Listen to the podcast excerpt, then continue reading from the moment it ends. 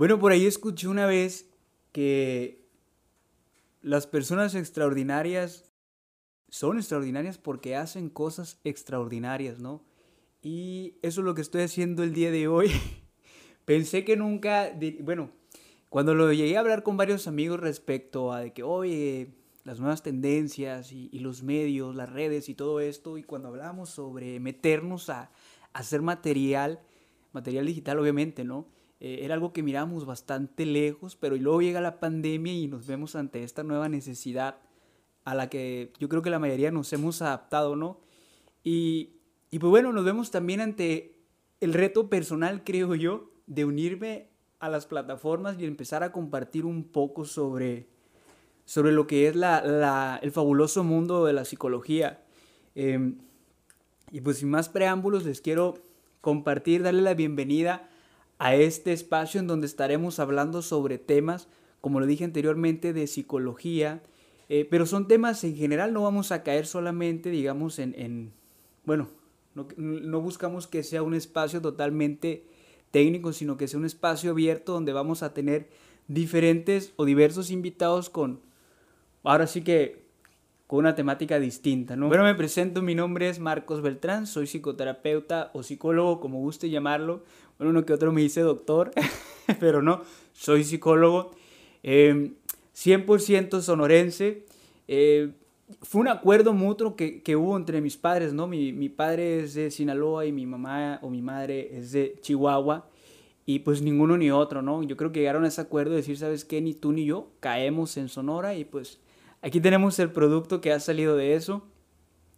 Soy egresado a la universidad de Itson, donde estudié mi licenciatura en psicología y posteriormente hice una maestría en psicoterapia familiar sistémica en la Universidad de VM.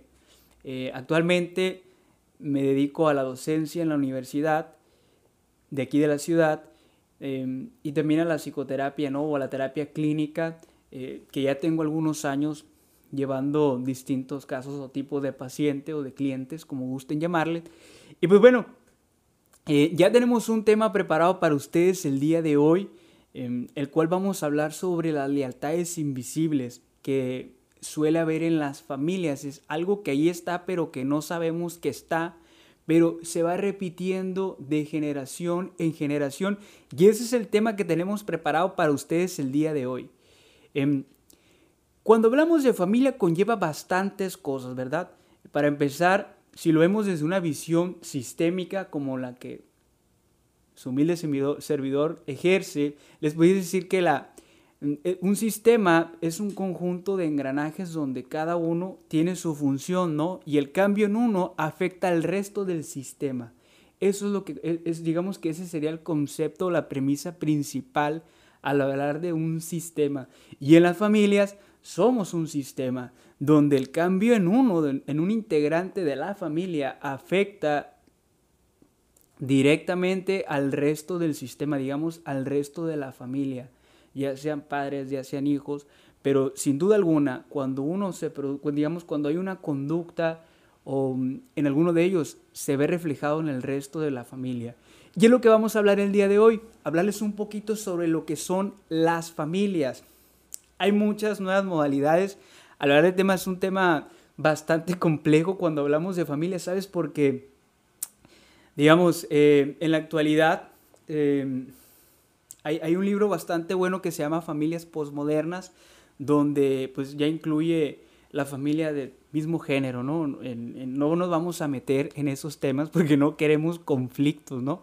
Simplemente vengo a hablarte sobre lo que es en sí la familia es el primer sistema con el que uno se empieza a desarrollar, se empieza a involucrar. Cuando tú llegas acá al mundo, llegas a, digamos, tu primer contacto suele ser, o tu primer vínculo suele ser con tu madre, con tu mamá, quien te trajo al mundo, ¿no? Quien te llevó en su vientre por nueve meses, o alguno que otro que salió un poco antes, pero al final ella fue, ¿no? Quien, quien te llevó dentro de sí, que, que yo creo que a todos nos ha tocado escuchar esa frase tan famosa en las mamás de decir, ¿cómo no te voy a querer si te llevé nueve meses dentro de mí, ¿no? Pero bueno, digamos que ese es el primer vínculo que se genera entre, es el primer subgrupo incluso o el primer grupo que se genera cuando uno llega a este mundo, ¿no? El primer contacto con la madre, eh, pero después o posteriormente nos, empezamos a relacionar con el resto del sistema, que viene siendo el padre, que vienen siendo los, hermanos, si los hay, claro, ¿no? Eh, pero ya formamos parte de ese sistema. Digamos que ese es nuestro sistema primario. Por ahí leí, por ahí leí hace, ya un tiempo que la madre enseña al hijo a sentir, a percibir el mundo, por así decir. Eh, digamos que esa parte emocional que uno tiene como ser humano viene fuertemente ligado con lo que la madre en su momento nos, nos enseñó, nos compartió, ¿no? Y la forma en la que nosotros nos relacionamos con el mundo, o sea, cómo es que nos, nos vinculamos, cómo es que sobrevivimos, por así decir, en el mundo, esa parte nos las enseña eh, la parte paterna o la figura paterna. Eh, al menos eso dice esta lectura cuando hablamos sobre los orígenes de, de las familias, ¿no? O cómo se van desarrollando las familias. Entonces ve qué curioso. En pocas palabras, y sin meternos en tantos rollos, pudiésemos decir que la mamá nos enseña a sentir y el papá nos enseña a sobrevivir.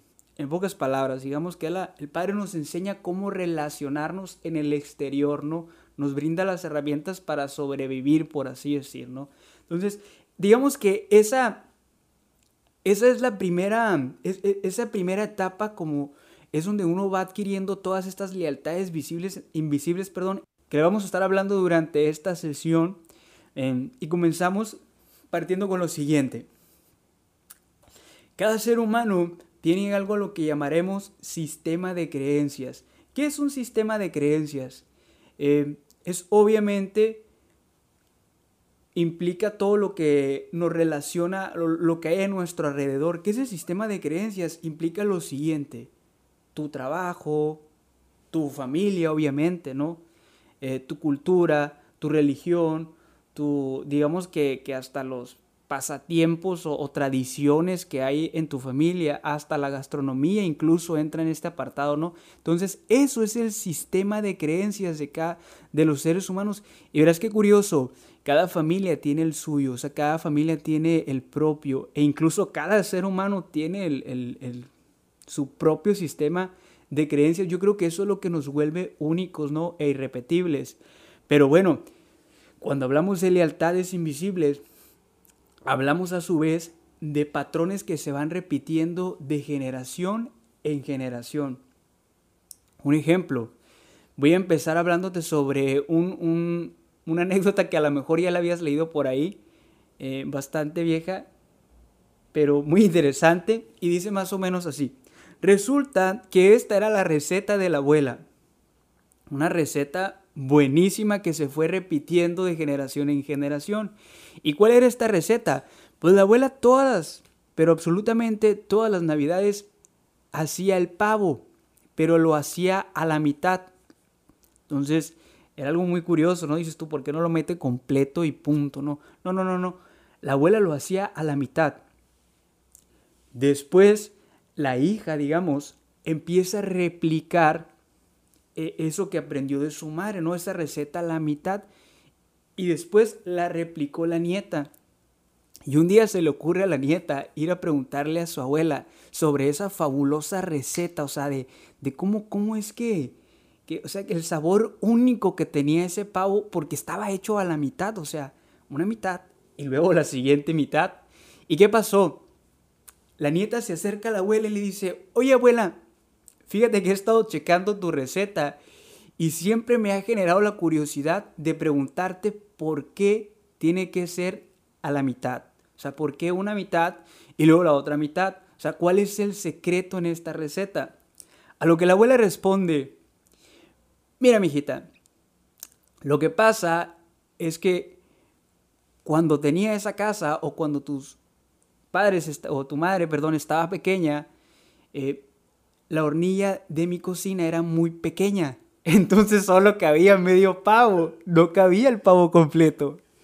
Y vean cómo esa, eso, o sea, cómo eso se fue replicando, pues, si uno no encuentra el detrás del fondo, detrás de fondo, o sea, el, el, el por qué las cosas están sucediendo, van a seguir pasando cosas como las que les acabo de, comentar. Y créame, esto es basado en hechos reales. O sea, tú chécate esos patrones repetitivos que, vienes reproduciendo en, tu persona y haz una comparación con tu familia y estoy seguro que te vas a sorprender.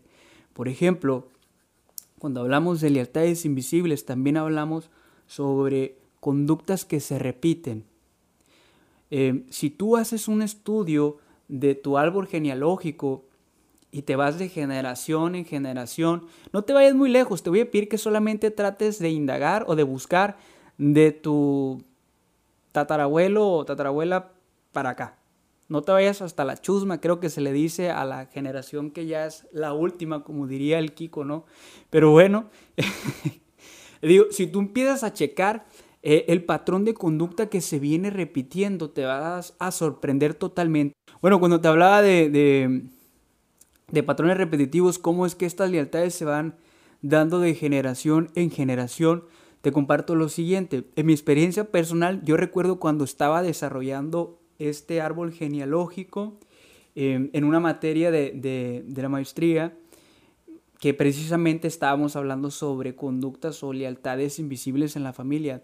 Recuerdo claramente que me fui a, a checar mi árbol genealógico y mientras lo hacía, empezaba a ver pequeñas curiosidades que me empezaron a hacer ruido, ¿no? Por ejemplo, el papá de mi abuelo falleció de, alcoholismo o de una enfermedad derivada del alcoholismo. Posteriormente, su hijo, el papá de mi papá, muere exactamente de lo mismo. Y no solamente ese hijo, otro, otro de los hermanos, por así decir. Entonces, vean cómo se va repitiendo ese patrón. Y no termina ahí. O sea, uno de los hijos de mi abuelo pasó exactamente por donde mismo, ¿no? Entonces vean cómo se va repitiendo un patrón, cómo se va repitiendo esa lealtad. Eh, y yo estoy seguro que si tú dices tú, ah, pues sabes que yo tuve un padre que bebió mucho o un padre alcohólico, pues obviamente que, que vas a tratar de no repetir ese, ese patrón, ¿no? Pero créeme, esto es algo increíble, vuelve a suceder. Entonces, ¿cuándo uno puede romper una lealtad invisible? Cuando la vuelve obviamente visible, ¿no? Si, estamos hablando de invisible, pues es algo que no alcanzas a ver, pero cuando se reconoce a una situación como, como una realidad, como un problema, es que se puede dar una solución. Por ahí leí una frase que decía, cuando el problema se le reconoce como tal, se le puede dar una solución, pero mientras al problema no se le reconozca como un problema, nos va a estar gobernando por el resto de nuestras vidas. Y curiosamente a esto le vamos a llamar destino. Ven qué interesante esto, ¿no? O sea, cómo, cómo a través de, estas lealtades invisibles uno va repitiendo patrones. Recuerdo que tenía un paciente que cuando estábamos hablando sobre esto de lealtades y todo este rollo, él me llegó a terapia y me dice, ¿sabes qué, Marcos? Estoy aquí porque eh, tengo un rollo muy fuerte en mi familia, o sea, no era ni con su pareja, o sea, no era con su esposa, su, su actual esposa en ese momento, sino que era con su familia. Y cuando empezamos a verlo en la terapia le pregunto, bueno, ¿y qué está pasando? O sea, ¿qué es ese, ese, ese problema? O sea, ¿qué es lo que te trae acá la terapia? Recuerdo claramente que me dice, lo que pasa, Marcos, es que en mi familia eh, nadie está casado, o sea, nadie tiene su pareja actualmente, son separados y separadas, ¿no? Tanto hermanos hombres como hermanas mujeres, eh, estaban separados, tenían hijos y todo en su momento tuvieron su matrimonio, pero ya nadie tenía pareja.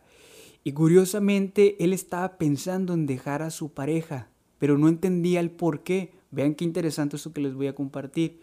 Después cuando empezamos a hacer como a, explorar este sistema de creencias del que les hablaba ahorita, de cómo impactan el sistema de creencias, los pensamientos que nos genera nuestra familia, nuestro trabajo, nuestras amistades, nuestra religión incluso, ¿no? Nuestro, o sea, todo eso, vean cómo esta persona, la parte de la familia se le estaba metiendo demasiado en su cabeza y, y, y este amigo quería dejar a su pareja solamente por esa lealtad a su familia, porque él, él, él se estaba autovendiendo a sí mismo. Dice, es que, bueno, los pongo un poco en contexto, yo recuerdo que él decía, ¿sabes qué? Es que no tengo ningún problema y todo está bien, pero sinceramente siento ahí como que esa, ese algo que me dice, pues no, no continúes en esta relación. Pero recuerdo que durante este proceso de terapia, él solo lo dijo. Y yo creo que esa es la función del psicólogo, no esa es la función del terapeuta, el acompañar a la persona en este proceso de descubrir lo que ya sabe que sabe, solo que no sabe que lo sabe. Y nuestra función como terapeutas es hacer que lo sepa. que buen trabalenguas, ¿no? Pero bueno, esa es una realidad. Normalmente a terapia van las personas que ya saben cómo resolver sus problemas, solo que no saben cómo resolverlo, ¿no? O, buscan que alguien más le dé como ese soporte a la decisión que quieren tomar, o viceversa, que les contradiga ante lo que están pensando. Recapitulando un poco lo que hemos estado hablando sobre las lealtades invisibles, pudiese decir que son patrones repetitivos que se van de generación en generación, ¿no? Y, claro que tienen una influencia o un peso bastante considerable en nuestra persona y son cosas que a veces uno no alcanza a percibir, pero están ahí. Te voy a dar un ejemplo de otra paciente, ¿no? Ahora, ahora sí que em, a estos, estos ejemplos que estoy compartiendo tengo los derechos de autor.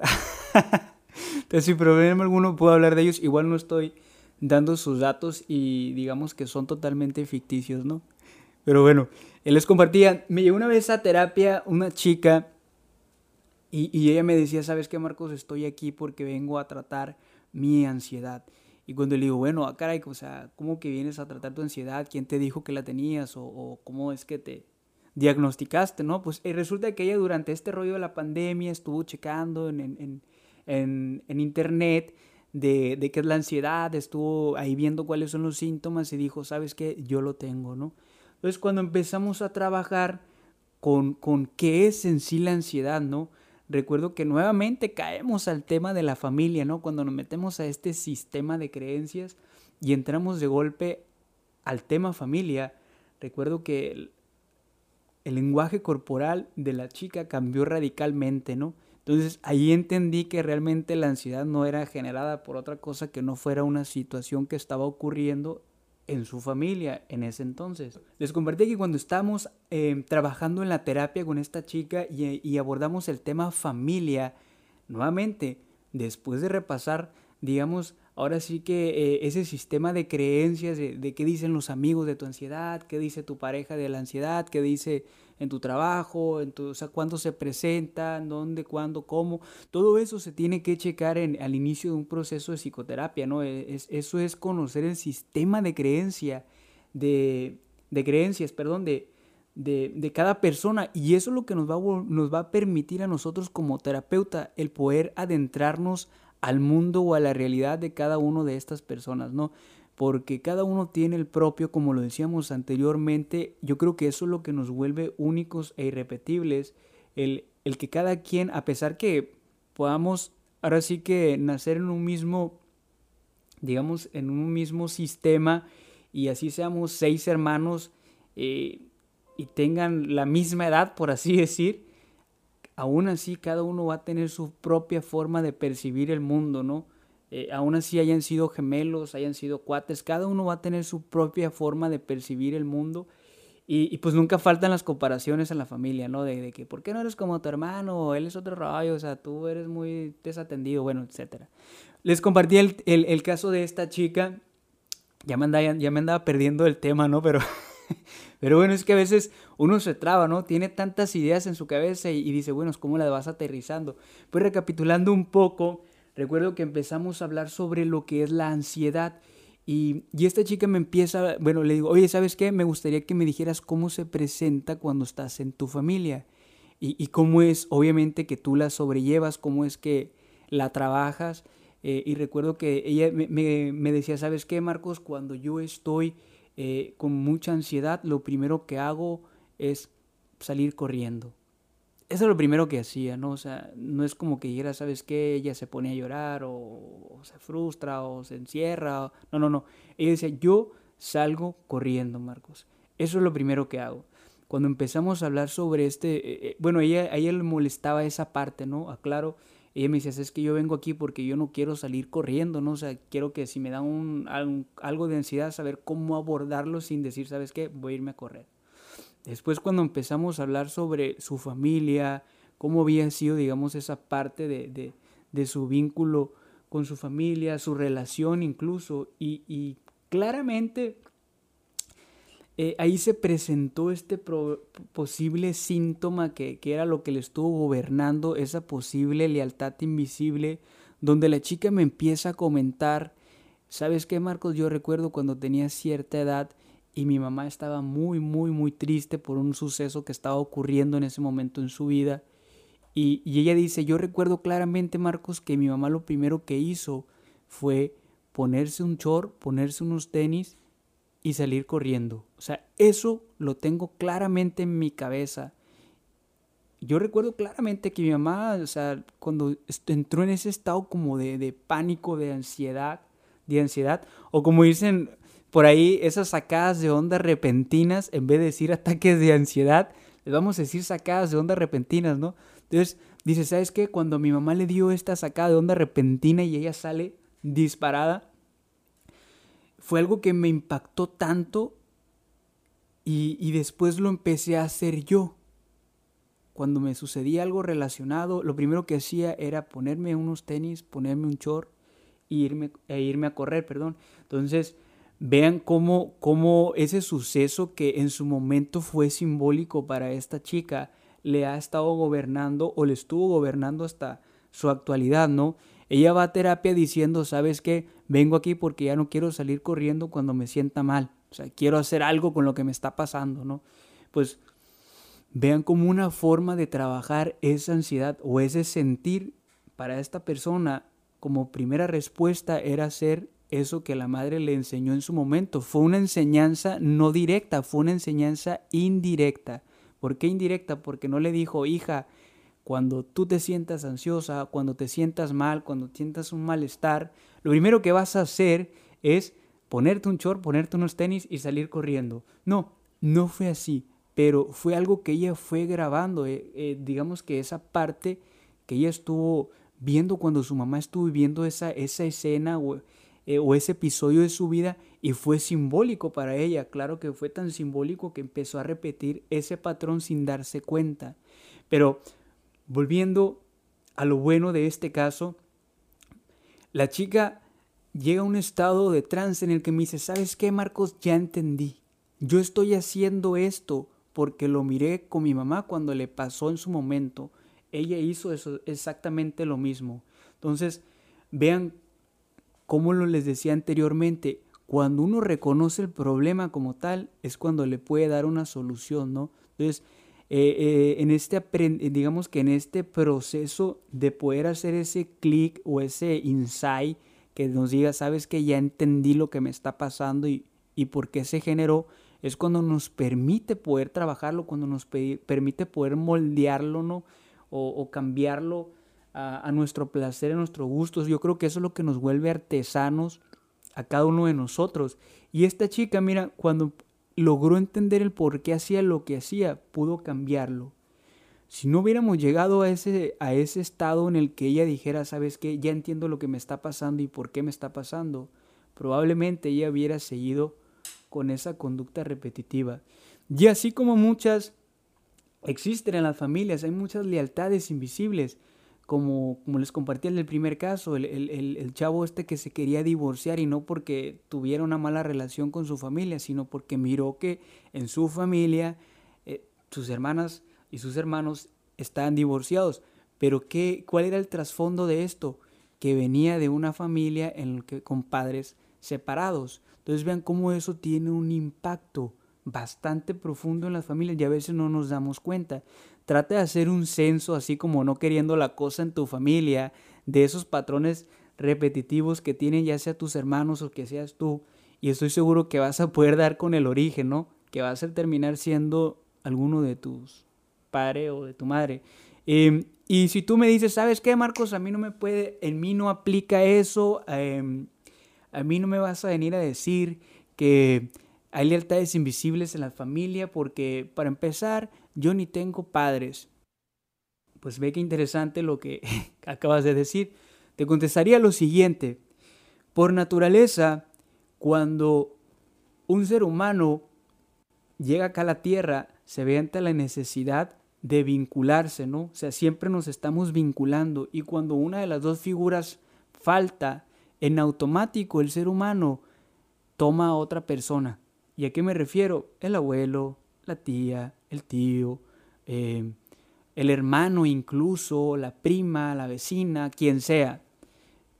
Por, digamos que eso es, es una necesidad que hay en el ser humano y tomamos a una figura, ya sea materna o paterna, pero la tomamos y, y créeme, vas a repetir patrones como las que ellos cumplen. Por ejemplo, em, hay personas que dicen, ¿sabes qué? Es que yo me siento más como la vieja escuela, Marcos. A mí, a mí lo de la actualidad como que no me gusta. Y después te checas el historial de esta persona y resulta pues que fue creado por los abuelos, ¿no? Y es obviamente que trae la vieja escuela bien, bien implantada. Yo creo que en lo personal me tocó recibir un poco de la vieja y de la nueva escuela, ¿no? en lo personal digo, entonces como que entiendo el trance de generación, pero hay personas que les tocó ser criado o bueno, o vivir desde muy pequeño con los abuelos y, ellos sí eh, tienen un rechazo totalmente al cambio en su mayoría, no voy a decir que todos, ¿no? Les choca como que este trance y, y este es el origen. Es derivado de estas lealtades que les comparto. Entonces, eh, las lealtades no son malas, al contrario, son buenas si les das una buena connotación, por así decirlo. O sea, si tú le das un buen sentido, claro que son buenas, pero si, si esa lealtad, digamos, se va volviendo como una cadena que no te permite avanzar como ser humano, yo creo que ahí le estamos cerrando, ¿no? Eh, un tema muy común visto en la terapia es que se le critique mucho a la oveja negra me imagino que uno que otro se ha de sentir identificado, ¿no? Al momento de hablar de oveja negra, que es el que el, incomprendido, el que no se relaciona, el que le vale madre todo, en pocas palabras. Em, esta oveja negra, ven qué curioso, es el único o la única que alcanza a darse cuenta que todos están siendo borregos, o sea que todos están repitiendo más de lo mismo, o sea que están repitiendo estas lealtades. Y se le critica mucho a esta oveja negra, porque quiere venir a hacer cosas diferentes.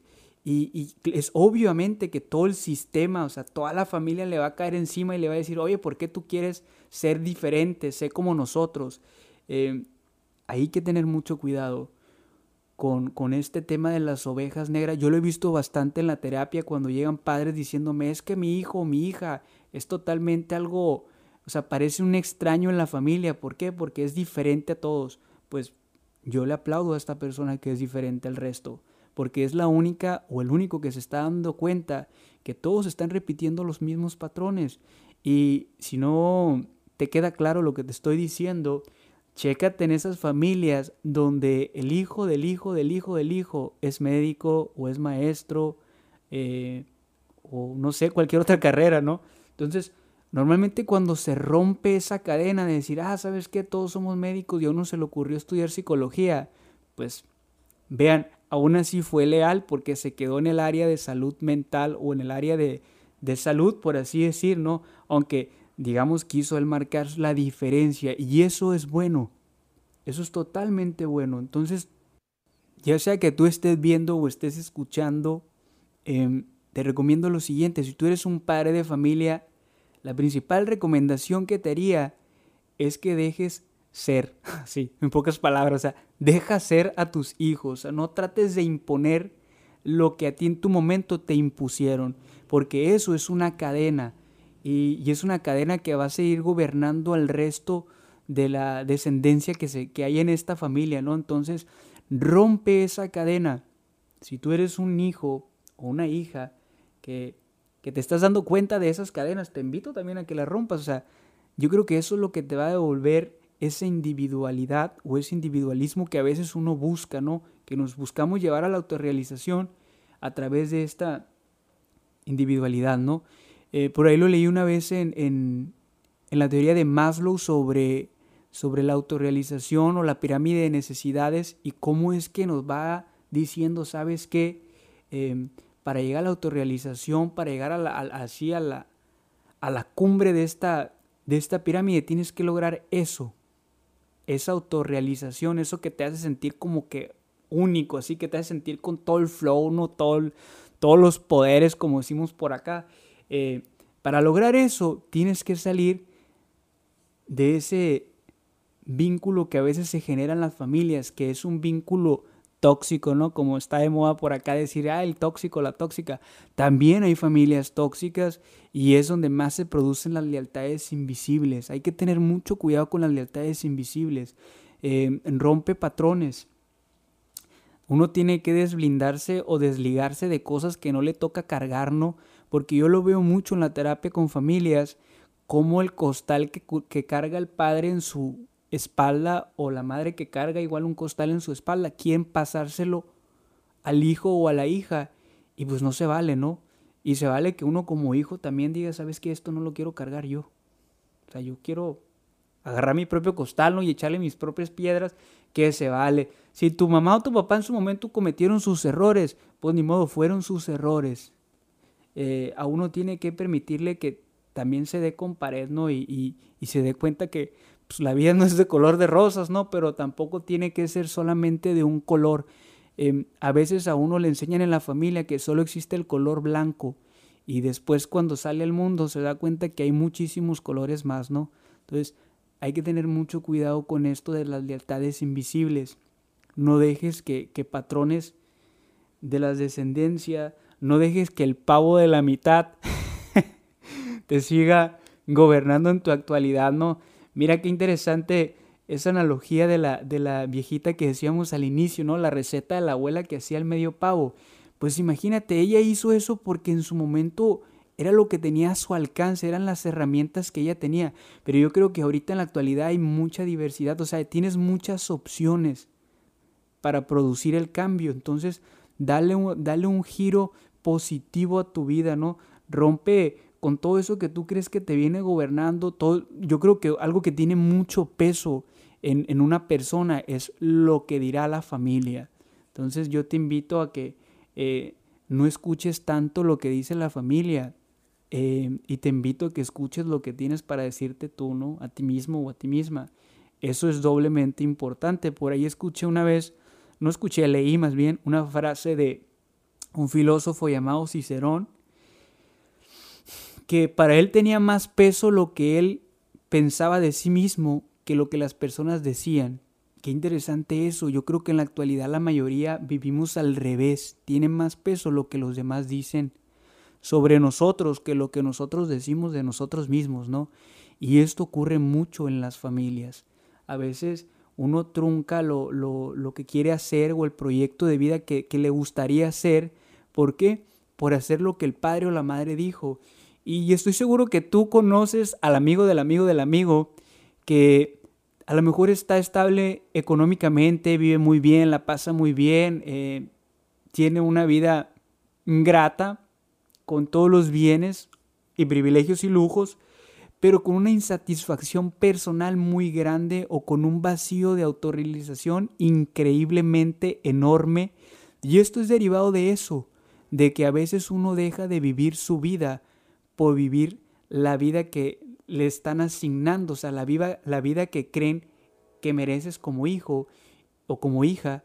Y yo creo que esto no va por ahí, ¿no? A veces uno tiene que empezar de cero em, y comenzar, no hay de otra. dar ese primer paso, el, animarse a ver qué es lo peor que puede pasar, ¿no? Que te des con pared o que avances. Eh, ambas se vuelven una opción. Pero si algo tengo claro es que todas las personas tenemos la opción. La decisión es algo personal.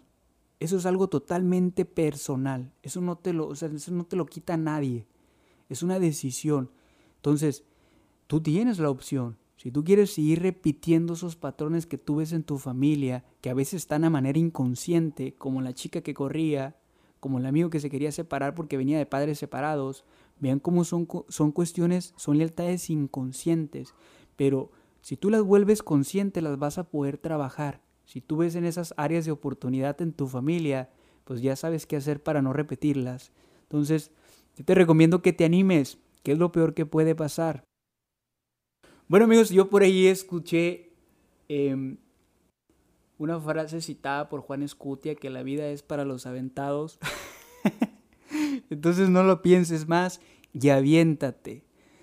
Em, uno tiene que hacerlo, porque si lo posterga, después se ahoga en los hubiera, y el hubiera no existe, ¿no? Entonces, lánzate, no pasa nada.